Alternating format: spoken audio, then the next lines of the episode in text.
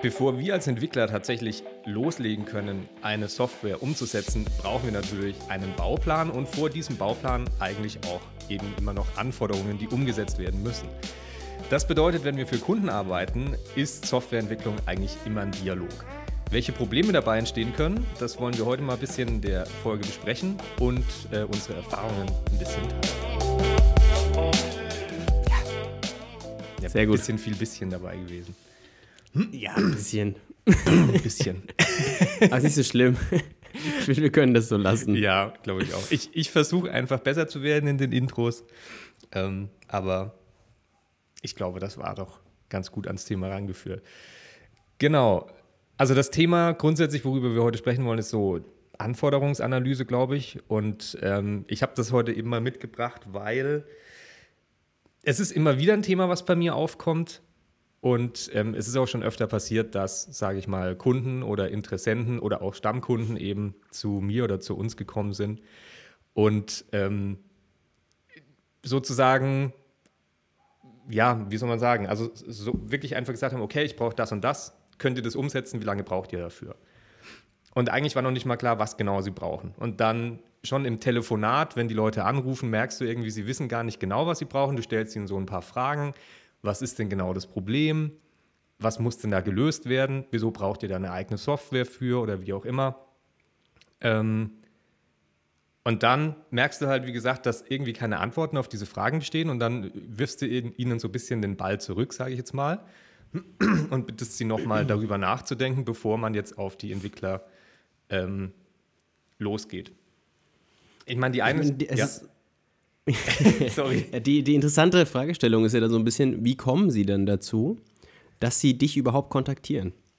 Weil sie haben ja offensichtlich irgendwas im Kopf, was nice wäre oder wo sie sich denken, wow, da hätten wir gerne Unterstützung mit Software. Mhm.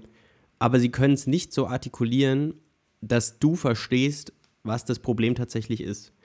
Ja. Oder vielleicht existiert das Problem ja auch gar nicht. Ja? Also, ich weiß nicht, ob du die Erfahrung auch schon mal gemacht hast, dass du da mit einem, dass ein Kunde dich angerufen hat und gemeint hat, hey, das und das wäre super, wenn wir das haben könnten. Und nach einem kurzen Gespräch ergibt sich dann irgendwie so, ja, aber das habt ihr schon oder ihr braucht es ja eigentlich gar nicht. Mhm. Ihr könnt es ja, also ist es wirklich relevant für euch? Mhm. Ja. Ja, tatsächlich. Also ähm, als Beispiel hatten wir da auch mal eine bestehende Software, wo irgendwie halt irgendwie was angebunden werden sollte.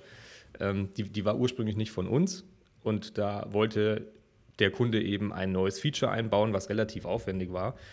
Und nach mehreren Telefonaten und Besprechungen hat man dann rausbekommen, hey, es reicht eigentlich, wenn auf der und der Seite einfach ein weiteres Dropdown hinzugefügt wird, weil dann kann genau dieses Problem gelöst werden. Aber das fand man eben auch erst im Dialog raus. Also genau wie du schon gesagt hast, ich glaube, die, äh, das Ursprungsproblem bei solchen Sachen ist, dass einfach zwei verschiedene Level von Kommunikation bestehen. Jeder ist so ein bisschen in seiner Bubble.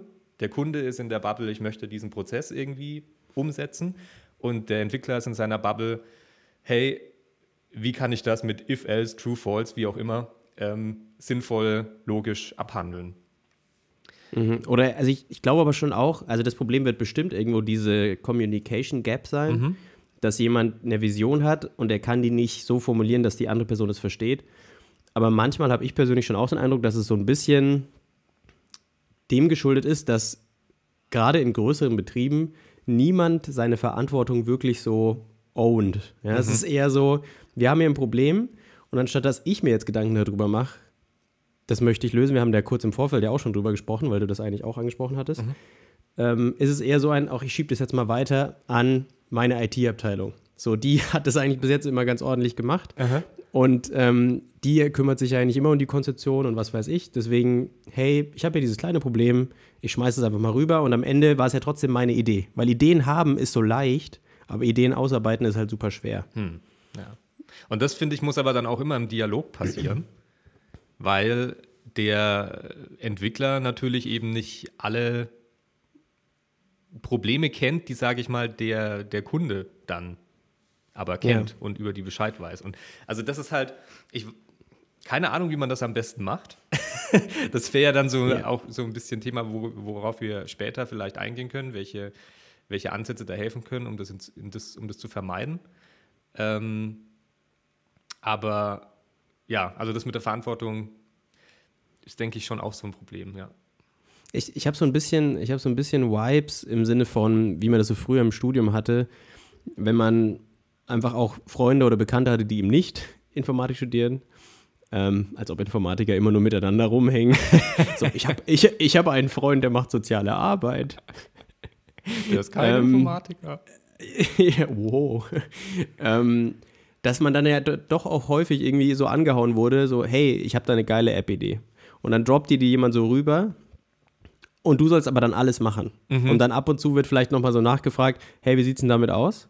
Aber es ist nicht so, dass das eben genau das, was du gesagt hast, ne, ein Dialog, im, also ein Dialog setzt ja voraus, dass zwei Leute irgendwie auch interessiert sind an einem Gespräch mhm. und nicht ein, ja, von ein, ein Monolog ist es ja eigentlich eher, ne? Die eine Person sagt, ja, ich möchte gerne das und das haben und hört dann aber nicht mehr zu, wenn die andere Person das hinterfragt oder halt mhm. Fragen zurückstellt. Mhm.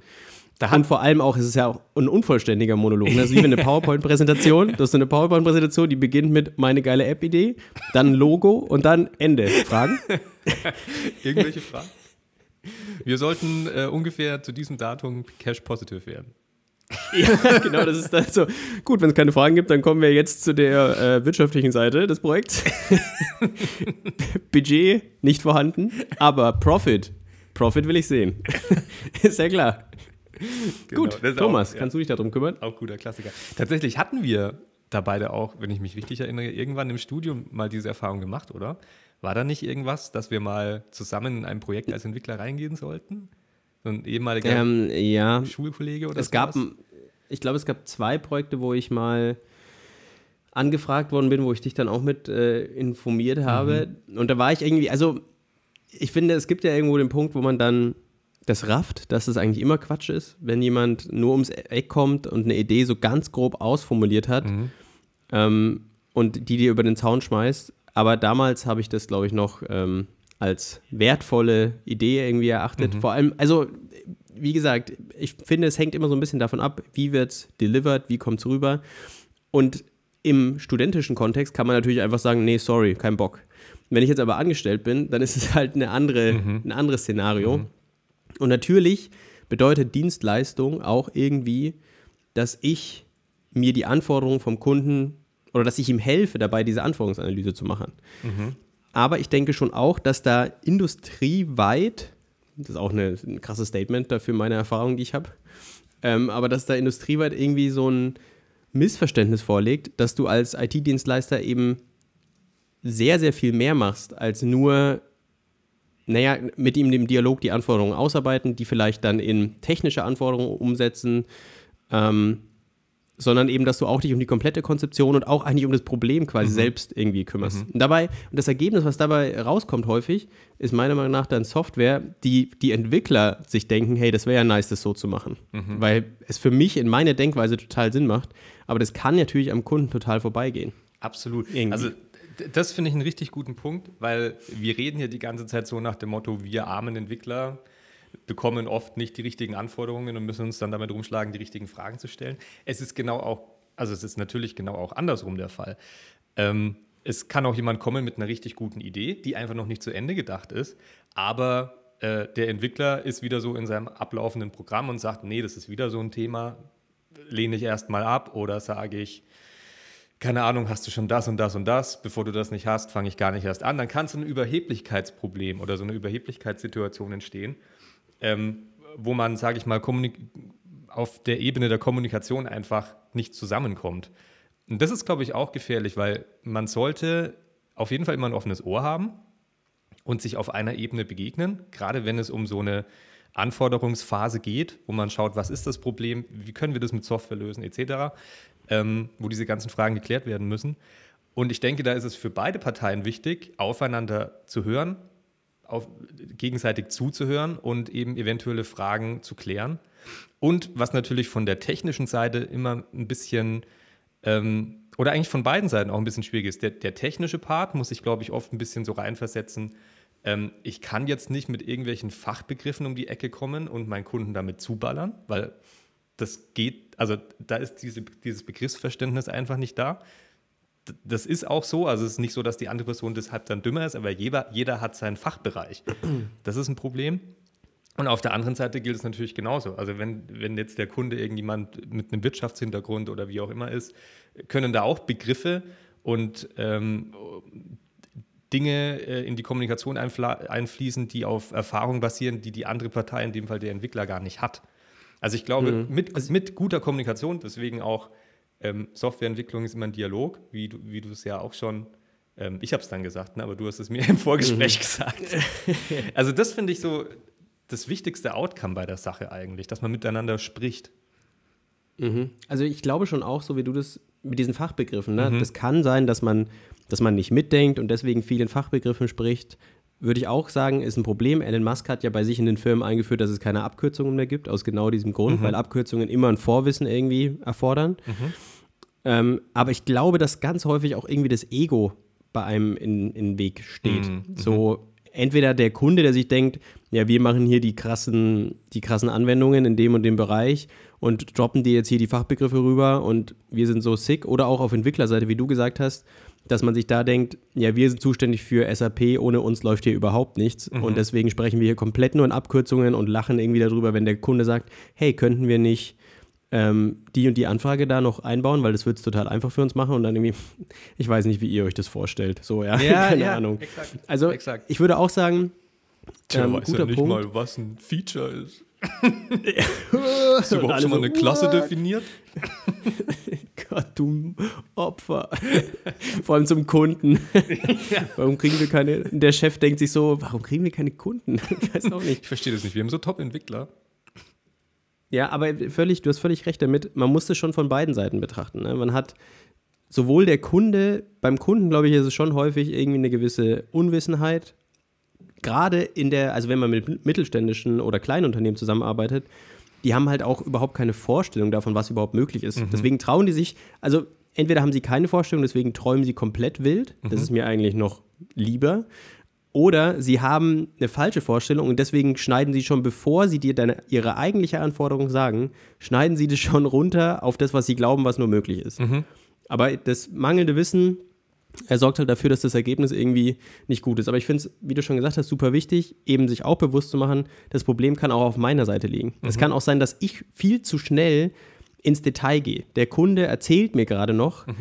ähm, irgendwas von, ja, ich hätte gern eine Plattform, wo ich das und das sehen kann. Das ist eh schon mal auch weird, oder? Mhm. Wenn man von Anfangsanalyse spricht und jemand sagt dann gleich, ich hätte gerne eine Plattform. Eigentlich ist es ja eher so ein Gespräch von, ich habe dieses und jenes Problem. Mhm und ich bräuchte dabei Unterstützung, könnt ihr mir dabei helfen? Und wenn man dann halt immer gleich spricht, ich hätte gerne eine App, ich hätte gerne eine Plattform, ich brauche da Push-Notifications, ist total technisch, was eigentlich das Problem gar nicht beschreibt. Ja. Und eigentlich muss man das Problem ja erstmal erfassen, bevor man sich überlegen kann, wie kann ich das technisch irgendwie umsetzen. Eben, du kommst ja ähm, auch nicht erstmal mit einer, äh, mit einer Rohrzange irgendwie und dann schaust du, will ich jetzt eine Holzbox basteln oder? ja, ja, oder ist es eher so, ist es nicht so, dass ich erst eine Holzbox bastel, um mir dann zu überlegen, ob ich dieses Teil, was ich habe, irgendwo reintun will. Mhm. Eigentlich ist ja das erstmal, hm, ich brauche einen Platz für meinen riesigen Golfschläger. Ich brauche einen Platz für meinen, ja. für meinen Golfschläger. Und dann überlege ich mir, ah, was könnte ich denn da verwenden? Aha. Könnte ich mir eine Box bauen für? Und es ist nicht so mit, ich brauche eine Box, weil ich will meinen Golfschläger da reintun. So, vielleicht wäre ja so ein, so ein Caddy, so eine Caddy-Tasche aus Stoff viel besser. Ja, oder vielleicht, Box. genau, oder vielleicht hängst du das Ding irgendwie an die Wand oder wie auch immer. Also ist natürlich jetzt irgendwie ein seltsames Beispiel, aber ja. ist mir auf den Golfschläger gekommen. ich weiß auch nicht.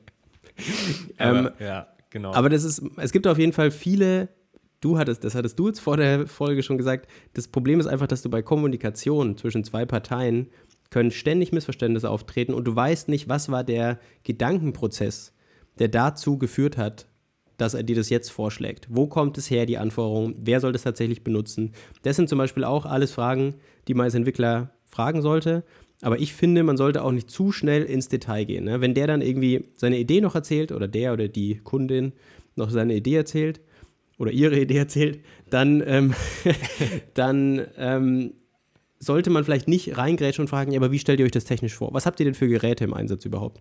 So, so das sind eigentlich eher so Fragen, die man nachstellen sollte. Mhm. Erstmal, wenn der Kunde redet, lass ihn reden, so ungefähr. Ja. Meine Meinung, ja. ja ich weiß es ja auch das nicht. Das ist ja auch so ein bisschen ähm, der Ansatz, Äh, Design Thinking, da geht es ja eigentlich auch erstmal, äh, also wenn man so nach der Methodologie von Design Thinking arbeitet, auch erstmal am Anfang darum, dass man zusammen wirklich ähm, vielleicht auch teilweise total verrückte Gedanken auf den Tisch legt, in Form von irgendwelchen Post-its, wie auch immer, ähm, dass man diesen Wunschgedanken einfach definiert, dass man sagt, da wollen wir ultimativ hin, das wäre das Geilste. Am liebsten hätte ich das Ding in der VR-Brille, damit ich mir das anfassen kann und darüber ziehen kann, weil dann ist mein Workflow extrem optimiert. Ist natürlich totaler Quatsch, dass man jetzt da irgendwie eine VR-Anwendung für irgendwas bastelt.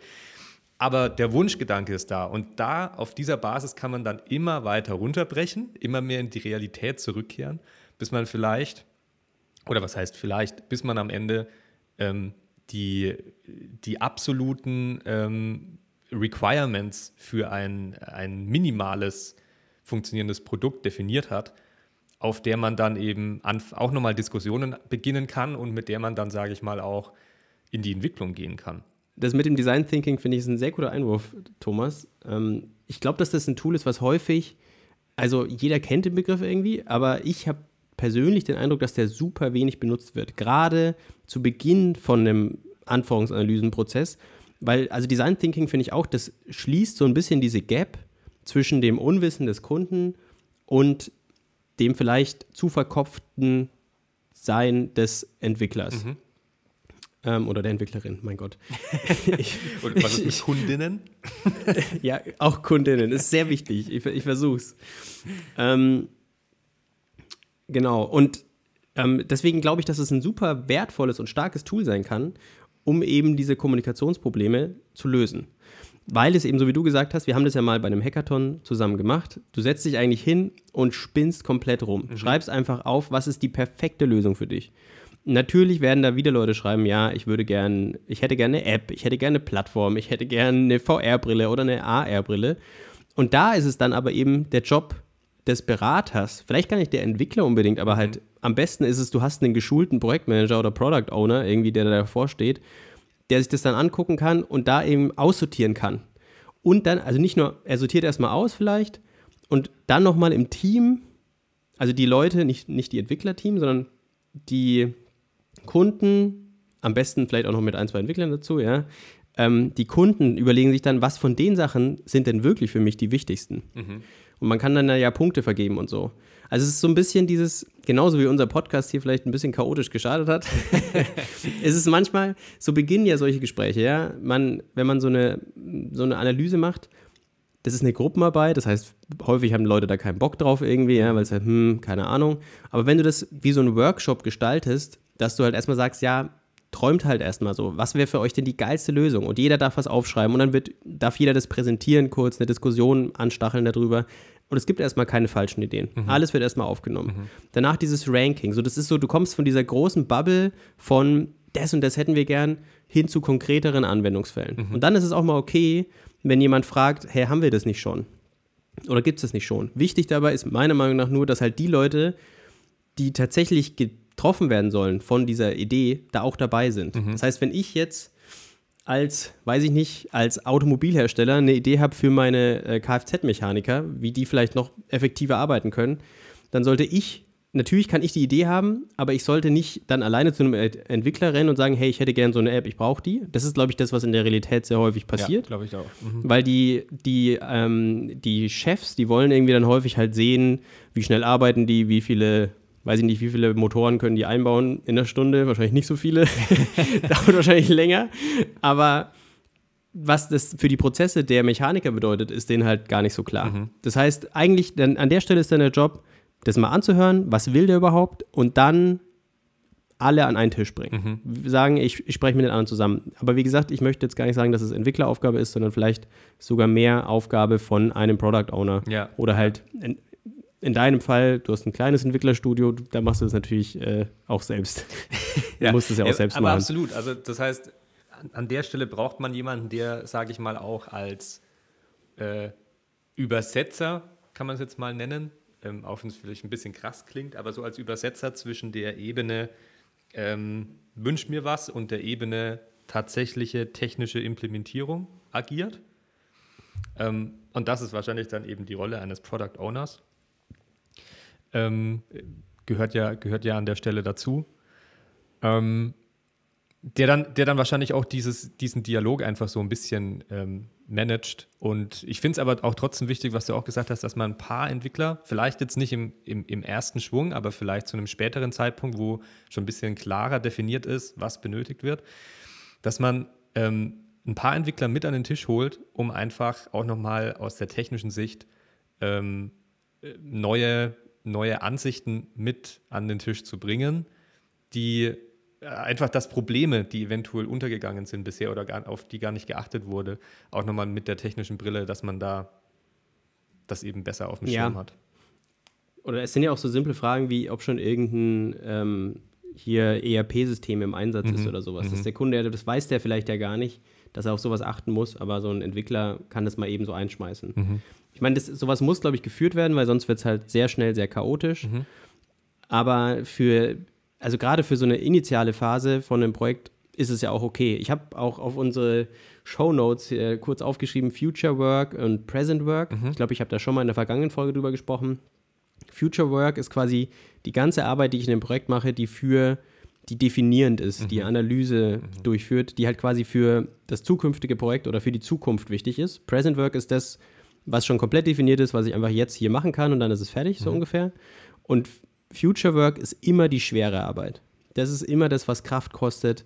Und ich glaube auch, es lohnt sich, da aber halt ein bisschen mehr Zeit reinzustecken, bevor man irgendwie voreilig startet oder halt irgendwie Geld verbrennt, weil man sagt, ich setze es jetzt schon so um. Ja, ja, also ein MVP zum Beispiel ist voll okay, wenn man das macht, wenn man wirklich in, mit einer Terminologie von MVP arbeitet, die ein kleines Produkt als Ergebnis hat. Mhm.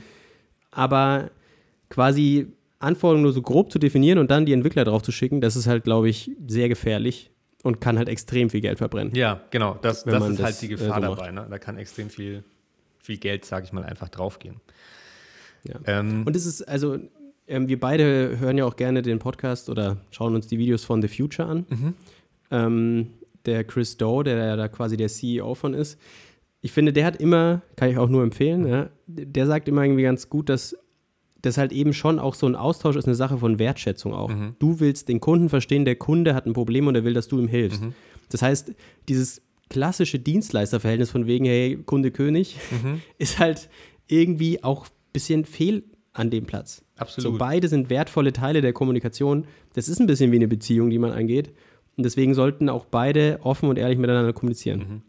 Aber genau das ist übrigens auch, nur nochmal angehängt, ähm, finde ich einer der interessantesten Parts, wenn man verschiedene Kunden bedient, weil du immer wieder neue Bereiche kennenlernst und so tief in die eintauchen musst und die Abläufe und Prozesse so im Detail verstehen musst. Also mir persönlich macht das mega Bock, ähm, komplett fremde Bereiche, die mir bisher fremd waren, so im Detail zu verstehen und darauf dann Dinge draufzusetzen, die darauf basieren und Workflows noch optimieren. Das finde ich, das ist einer der ähm, erfüllendsten Teile an dem Thema mit Kunden zu arbeiten. Natürlich gibt es ja. auch viele anstrengende Teile, wie die Kommunikation, diese Future Work, was du schon gesagt hast. Aber ich finde, am Ende des Tages, wenn ein gutes Produkt und eine gute Kundenbeziehung bei rauskommt, lohnt sich das alles dafür, weil das einfach so viel, also mir persönlich macht das einfach unglaublich viel Spaß. Ähm, ich finde es auch super cool, mhm. dass man als Entwickler, man programmiert nicht nur, sondern man kann sich im Foliendruckbereich gut auskennen, man kann sich in der Autoindustrie gut mhm. auskennen, weil man eben da so tief reindiven muss, weil man die Prozesse implementieren muss. Ja. Sorry, ich habe dich unterbrochen. Exakt. Nee, also genau, genau das, genau das meinte ich ja auch. Eine Sache, die ich noch kurz anschneiden wollte, ist, ähm, wenn man, sage ich mal, jetzt diesen Schritt abgeschlossen hat und ähm, ja, oder beziehungsweise, vielleicht ist es auch nicht der, der, richtige, das richtige Thema für diese Folge jetzt, nicht, dass die zu lange wird, aber das Thema ähm, Schätzung erstellen, Angebot erstellen, ist natürlich trotzdem auch noch ein, ein, wichtiger Teil von diesem ganzen Ablauf. Ich meine natürlich, wenn du eine, eine tiefe Exploration-Phase benötigst, dann fließt da natürlich schon Aufwand rein. Auch hier nochmal, ähm, Chris Doe hat das in vielen Videos auch schon wunderbar erklärt. Ähm, er, er, nennt es, glaube ich, immer Discovery, dass man sozusagen mhm. erstmal ein Pauschalangebot an einen Kunden gibt, äh, um ihm zu sagen, du pass auf, wir müssen uns erstmal intensiv damit beschäftigen, damit wir überhaupt wissen, was wir bauen wollen. das wird so und so viel kosten, aber der Outcome wird unglaublich wertvoll sein, nicht nur für uns, sondern auch für euch. Und gutes Salesmanship an seiner Stelle, er sagt dann immer, wenn wir damit fertig sind, ist es eure Entscheidung, ob ihr das mit uns umsetzen wollt oder mit jemand anderem. Aber die Brainwork, das ist eben das, wo extrem viel, viel Arbeit und äh, ja, Gehirnschmalz reinfließt. Deswegen heißt es ja Brainwork. Und der Rest ist ja dann eigentlich nur noch Abarbeiten und Umsetzung. Also mhm. das finde ich, find ich eine interessante Herangehensweise. Und in dem Zug, wie gesagt, ähm, ich glaube, was zu beachten ist, ähm, dass man eben auch in so einem Angebot und in so einer Schätzung äh, großzügig ist, erstens, weil es können immer Sachen dazukommen, die, mit denen man nicht gerechnet hat, gerade wenn man an bestehenden Systemen arbeitet, dass man da einfach äh, ein bisschen Puffer mit einrechnet. Ich glaube, das ist sowieso klar. Und ähm, dann sollte in so einem Angebot natürlich auch ganz klar ein Umfang definiert sein und Grenzen definiert sein. Weil was nicht passieren sollte, ist, dass halt äh, während einer Umsetzungsphase plötzlich Dinge dazukommen, von denen noch nicht gesprochen wurde, die vielleicht einfach eingefallen sind. Wieder dieses Thema Wunschdenken. Dem, dem Kunden fällt noch irgendwas ein. Ach, das wäre noch cool und das wäre noch cool und das wäre noch cool. Ich glaube, da muss man auch als gerade als Dienstleister oder als Studio oder Agentur oder wie auch immer relativ strikt sein und sagen, richtig geil, finde ich eine mega gute Idee, aber das hauen wir jetzt in den Bucket Future und dann können wir uns in Zukunft darum kümmern und das noch einbauen in einem separaten Angebot mit einem separaten Budget. Ja, also wenn so ein Prozess lange andauert, dann kann man ja auch immer wieder regelmäßig solche Design Thinking Workshops haben. Mhm. Und die werden ja immer mehr gestreamlined auch, mhm. weil der Kunde wird trainiert. Ich habe auch, also ich vertrete so ein bisschen die Meinung, dass es sich, glaube ich, lohnen würde, dem Kunden so ein Product Owner Training zu bezahlen. Ne? So mhm. ungefähr, weiß ich nicht, du bezahlst uns für die Entwicklung, aber wir du kannst bei uns ein Product Owner Training machen, for mhm, free. Mhm. Du kommst bei uns in-house rein, mhm. weil als du profitierst als Firma so krass davon, wenn dein Kunde seine Anforderungen ordentlich definieren kann. Mhm. Und wenn du jemanden hast, der gut Tickets schreiben kann und der versteht, was da dahinter steht und so. Ähm, und ich finde aber, das, was du gesagt hast, ist ein sehr guter, guter Punkt. Wir haben nämlich, da fällt noch ein kleines Beispiel, bevor wir diese Folge beenden, ein kleines Beispiel ein. Wir entwickeln ja auch bei uns in der Firma häufig viele kleine Apps, mhm. mittlerweile ein bisschen weniger, aber allgemein hat es so gestartet. Und manchmal haben wir uns auch so gedacht, okay, die ganzen Informationen, die man da zusammentragen muss und auch, ist das überhaupt sinnvoll? Und ein Kollege von mir hat deswegen jetzt so ein Formular entwickelt, was einfach so eine Abfrage ist. Und das muss mindestens ein Projektleiter ausfüllen, mhm. bevor er eine App einreichen kann. Und es ist auch so ein bisschen wie das, was der Chris Doe sagt, weil man muss sich auch davor bewahren, vor diesem, hey, ich habe eine Idee, setz die mal um. Mhm. So, also so eine gewisse, dass man mal ins Gespräch geht, kurz fragt, hey, wie sieht es denn aus? Mhm, interessant. Was habt ihr euch für Budget vorgestellt? Ähm, wie viel Value bietet euch das? Und dann halt mal sagt, okay, könnt ihr vielleicht dieses Proposal ausfüllen, dann können wir da mal über, können wir da ein Angebot schicken. Mhm. So wie das ja auch ein bisschen der Chris Doe mhm. quasi macht, mhm. weil der Chris Doe ihm sagt, Angebote schreiben, dafür wird er nicht bezahlt. Mhm. Er macht es nur, wenn der Kunde eigentlich schon wirklich Interesse zeigt ja. oder wenn er eben sagt, ich bezahle dich komplett dafür. Mhm. Ja, das finde ich auf jeden Fall auch einen interessanten Punkt. Ähm, hast du noch was hinzuzufügen zu dem Thema? Ich Thomas? hätte tatsächlich noch so ein Beispiel, aber ähm, ich weiß nicht. Ja, schieß los. Okay. Haus raus. also es ist tatsächlich ein positives Beispiel. Äh, da war ich noch bei einer anderen Agentur als Entwickler tätig. Ähm, und da kam eben ein, äh, ein Arzt auf uns zu, der eben eine App-Idee auch hatte, ähm, für, speziell für seine Praxis und für seinen Bereich.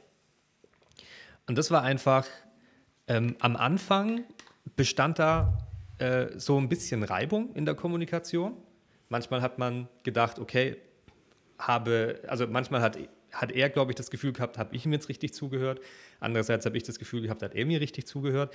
Aber das waren dann einfach so ein paar Termine, die gemacht wurden. Ich glaube, es waren insgesamt drei oder vier bis zum, bis zum ersten Loslegen der Entwicklungsphase, ähm, wo wir einfach gemerkt, wenn wir uns ein bisschen kennengelernt haben, das musste sein, so eine leichte Beziehung, sage ich mal, zumindest in diesem Thema aufgebaut haben und irgendwann gemerkt haben, wie wir ticken und was wir meinen. Ähm, und dann ist es unglaublich gut gelaufen. Also dann sind die Anforderungen von seiner Seite viel genauer gekommen und von meiner Seite habe ich versucht, komplexe technische Sachen viel verständlicher äh, zu erklären, in Form von Metaphern, zum Beispiel Hausbau. Man braucht erstmal den Keller und das Fundament, bevor man anfängt, Stockwerke drauf zu bauen. Das ist immer so ein klassisches Beispiel. Ähm, und dann waren wir irgendwann in so einem guten Flow, dass es halt einfach immer so funktioniert hat. Und dann ähm, war es so, wenn ein neues Feature dazu entwickelt werden sollte, kam er rum. Wir haben kurz innerhalb, keine Ahnung, von 30 Minuten gesprochen und dann war das klar. Zack, als nächstes wurde das Feature entwickelt. Also das ist genau einfach ein gutes Beispiel für, für, für genau diesen Workflow. Ich glaube, man muss sich da aufeinander einlassen. Das ist ganz wichtig. Man muss bereit sein, an seiner Kommunikation zu arbeiten und dass man da, wie du auch schon gesagt hast, eben so eine Beziehung für das Projekt eingeht. Und dann ähm, profitiert man am Ende, glaube ich, enorm davon und kann viel effizienter auch miteinander arbeiten. Ich glaube, Prozesse bringen einem schon irgendwie ein Stück weiter und geben einem einen Rahmen. Aber jeder Kontakt mit dem Kunden, wie du schon auch gesagt hast, man muss sich dann neu wieder darauf einlassen, wie kommuniziert der, wie kann ich ihn verstehen, was sind dem seine Arten, mhm. wie er mir Dinge mitteilt. Ist es ein sehr offener Kunde? Also es ist im Endeffekt, du arbeitest halt mit Menschen mhm. zusammen. Mhm. Und du kannst da dein Prozedere runterknallen, aber wenn es einfach nicht funktioniert mit der Person, dann kannst du entweder sagen, hey, das funktioniert leider nicht mit uns beiden. Oh, jetzt bin ich ans Mikrofon gekommen. Funktioniert leider nicht mit uns beiden lass uns die Wege trennen. Das ist ja auch eine legitime, mhm. eine legitime Aussage. Oder man versucht halt darauf einzugehen, es anzusprechen und eben eine andere Möglichkeit zu finden. Mhm.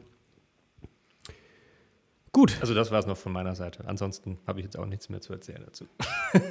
wenn du dann schicken wir unsere wenn du nichts mehr hast, dann schicken wir unsere ZuhörerInnen ins verdiente Nirvana. Ich weiß nicht, Wochenende kann man ja nicht sagen. Hoffentlich nicht. Ähm, würde ich einfach sagen, bis zum nächsten Mal. Vielen Dank fürs Zuhören. Und Macht's gut. Macht's gut.